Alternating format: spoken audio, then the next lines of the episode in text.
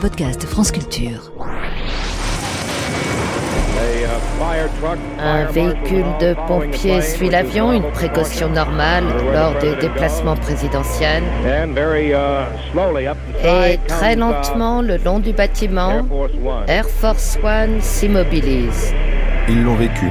22 novembre 1963, l'assassinat de John Fitzgerald Kennedy. Et il se trouve juste en face de nous maintenant. Ce jour-là, John Fitzgerald Kennedy entame à Dallas sa campagne en vue de sa réélection à la présidence en 1964. Il est accompagné par sa femme Jackie. Le couple est très célèbre dans tout le pays. Ils incarnent le renouveau de l'Amérique. Le Texas, pourtant un État conservateur et hostile aux idées de JFK, lui réserve un accueil chaleureux, jusqu'à ce que l'histoire soit fracassée par deux balles tirées par Lee Harvey Oswald.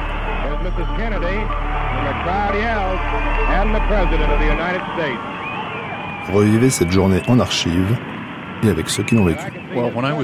Quand j'avais 6 ans, nous vivions à Fort Worth, au Texas. Premier épisode, le début d'une belle journée. Et John Kennedy était en, en tournée électorale et il devait atterrir à la base aérienne de Carswell. Mon père était dans l'armée de l'air, alors ma mère m'a dit Allez, je t'emmène. Et donc, euh, mon frère et moi, nous y sommes allés, mais j'ai été séparé parce que j'étais petit, j'avais 6 ans. Nick Biff, un habitant de Dallas, le matin à l'arrivée du couple présidentiel. Alors j'ai trouvé un, un, policier militaire, il m'a mis sur ses épaules et on a cherché ma maman. Et voilà qu'arrive Air Force One, qui s'est approché de la clôture parce que personne ne l'a arrêté. Et qui voilà, JFK et Jackie. Je n'aurais pas serré la main, mais ils étaient là. Et pour un enfant de 6 ans, c'est quelque chose. Et ma mère, la première chose qu'elle a dit, c'est oh, Tu as vu le collier de perles de Jackie?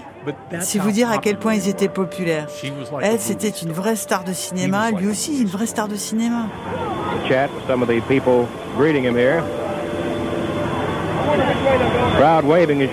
Les gens le saluent, comme vous le voyez. Et il monte sur tout ce qu'il trouve pour apercevoir le président et son épouse.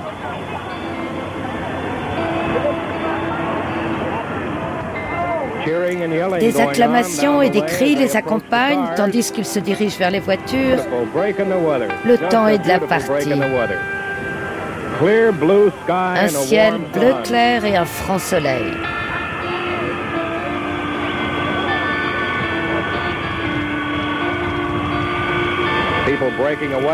Les gens courent maintenant et se précipitent vers d'autres barrières pour mieux voir le cortège.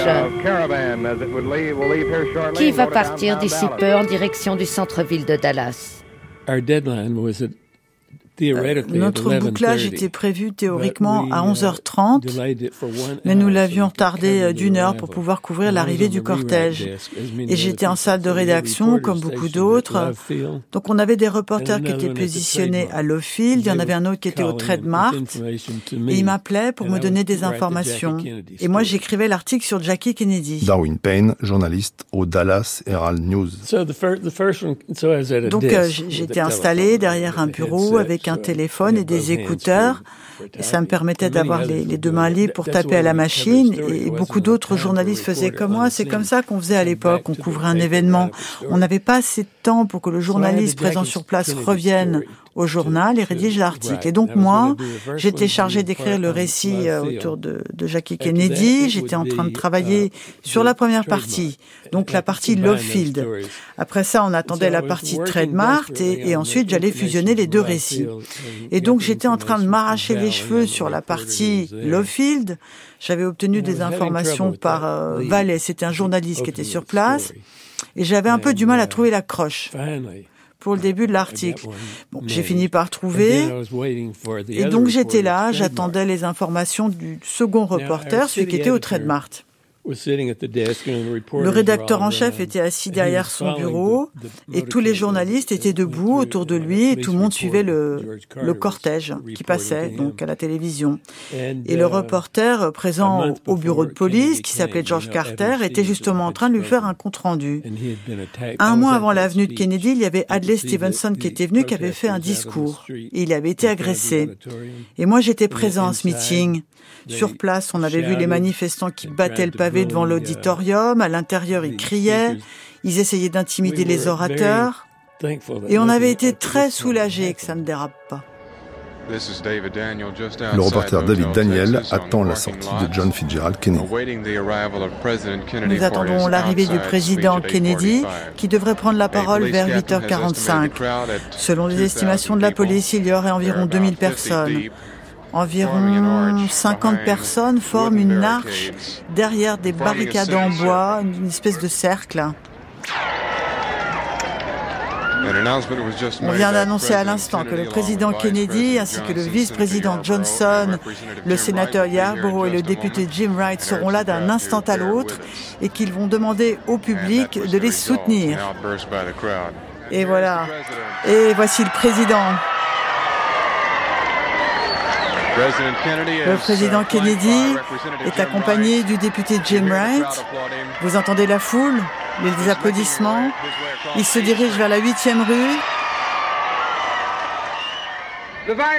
Le vice-président des États-Unis, Lyndon Johnson.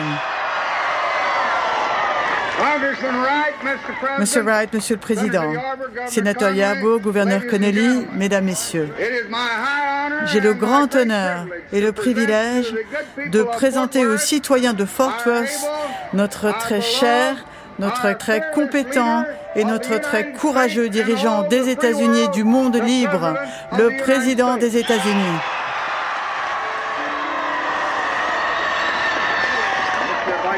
Monsieur le vice-président, Jim Wright, gouverneur, sénateur Yarborough, Monsieur Barclay, Mesdames, Messieurs, il n'y a que des cœurs vaillants à Fort Worth et j'apprécie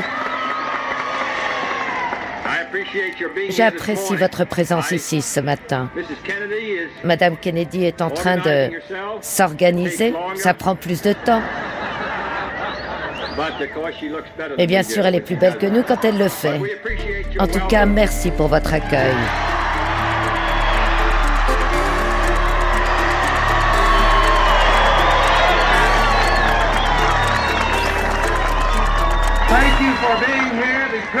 Merci d'être ici. Le président et Madame Kennedy partiront dans un cortège ici à l'issue du petit déjeuner de la Chambre de commerce. Merci beaucoup.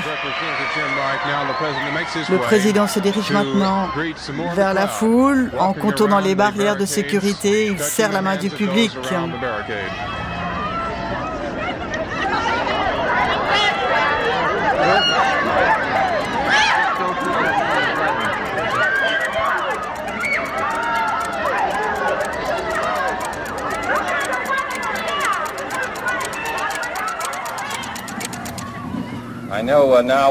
Je sais maintenant pourquoi tout le monde à Fort Worth, au Texas, est si mince. Depuis ce matin, je me suis baissé et relevé environ neuf fois. C'est ce que vous faites tous les matins. Il y a deux ans, je me suis présenté à Paris comme l'homme qui a accompagné Madame Kennedy à Paris. J'ai un peu la même impression en parcourant le Texas.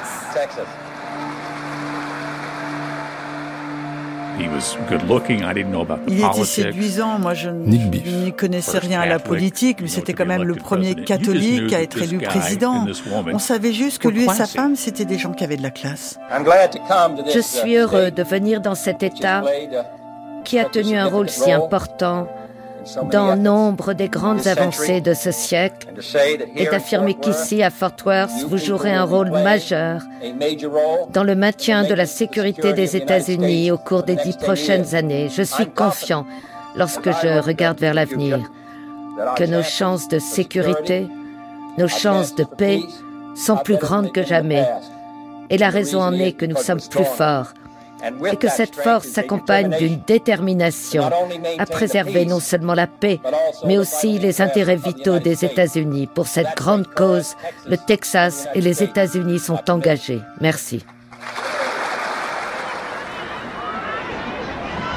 Nous avons un long micro d'environ 20 euh, cm de long. Il ressemble un peu à un grand pistolet. Un agent des services secrets s'approche et nous dit de ne pas mettre le micro juste devant le président.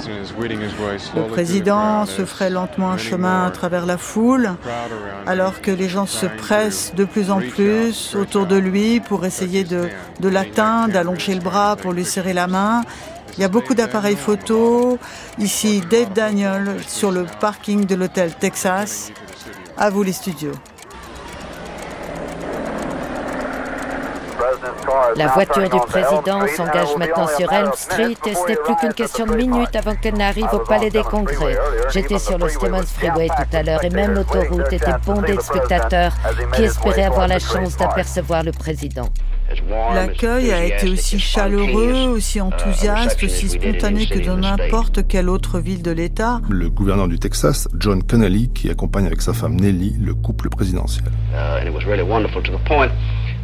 C'était vraiment merveilleux à tel point que juste au moment où nous sommes arrivés devant le palais de justice, Nelly s'est retournée, elle a dit au président qu'elle était très impressionnée par, euh, par l'accueil. Elle s'est retournée donc elle a dit au président, vous ne pourrez pas dire que Dallas ne vous aime pas. Et il a dit, oui, c'est sûr. Quelque chose comme ça. Les radios des voitures de police signalaient que tout allait bien. Sur CBS, la télévision nationale, diffuse un programme commercial. Le, soldat qui crée, à mon avis, une association étonnante, et puis les bottes noires. J'ai remarqué qu'il y avait euh, plusieurs euh, fermetures éclairs cachées dans ces vestes. À quoi ça sert, Betsy? Ça ne peut pas être pour euh, cacher des billets Ça dépend d'où elles sont placées. Elles peuvent être placées où vous voulez, pour les poches. Et très souvent, tu trouveras une fermeture éclair cachée dans le bras un journaliste prend soudain l'antenne. Mesdames et messieurs, vous me pardonnerez d'avoir le souffle court, mais il y a environ 10 à 15 minutes, un événement tragique, selon nos informations actuelles, se serait produit à Dallas. Permettez-moi de vous lire un, communiqué. Je vous demande pardon, je suis à bout de souffle. C'est donc un communiqué de United Press. Le président Kennedy et le gouverneur John Connally sont tombés sous les balles d'un assassin dans le centre-ville de Dallas. Ils se trouvaient à bord d'une voiture décapotable lorsque les coups de feu ont été tirés. Le président, porté dans ses bras par son épouse, a été transporté d'urgence à l'hôpital Parkland. Je vais vous donner quelques indications. Nous allons voir ce qu'on peut faire ici dans les minutes qui viennent.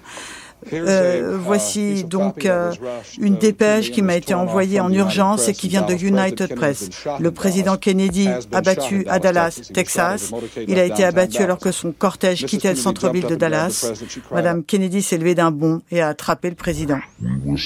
Elle pleurait en arrivant sur Houston Street entre Maine et la rue d'à côté. Jerry, entrez, je vous en prie. Donc, on a la rue d'à côté, nous avons regardé le président passer, nous l'avons applaudi, comme il se doit pour un président des États-Unis, alors qu'il tournait à gauche. Deux ou trois coups de feu ont retenti.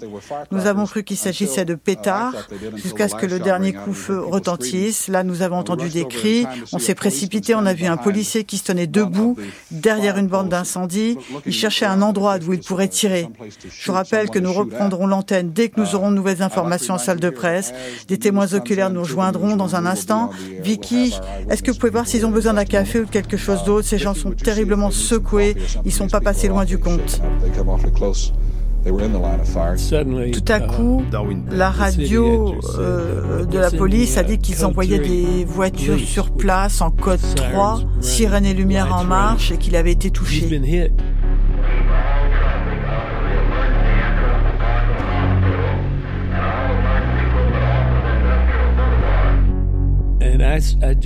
Et donc là, j'ai sursauté et j'étais pas le seul. Tout le monde criait en disant comment ça a touché Et moi je me suis dit bah, c'est comme Adlai Stevenson qui avait été frappé avec une pancarte. Alors j'ai dit frappé avec quoi? Avec une uh, pancarte? On m'a dit non, il a été touché. J'ai compris. Uh, et à ce moment-là, le, rédacteur en chef m'a envoyé sur place. Il m'a dit laisse tomber, laisse tomber Jackie, oublie Jackie, tu vas à Dilly Plaza ou au pont de chemin de fer, le Triple Underpass, on l'appelait comme ça. Et il y a quelqu'un qui est venu avec moi, qui m'a accompagné. Et donc, euh, on est parti en courant. Euh, j'ai attrapé euh, mon carnet, que j'ai toujours d'ailleurs, ce fameux carnet. Et on a couru, on a marché, on a couru les deux. Et on a couru autant que possible, donc euh, jusqu'à Dili Plaza. Un coup de feu claque.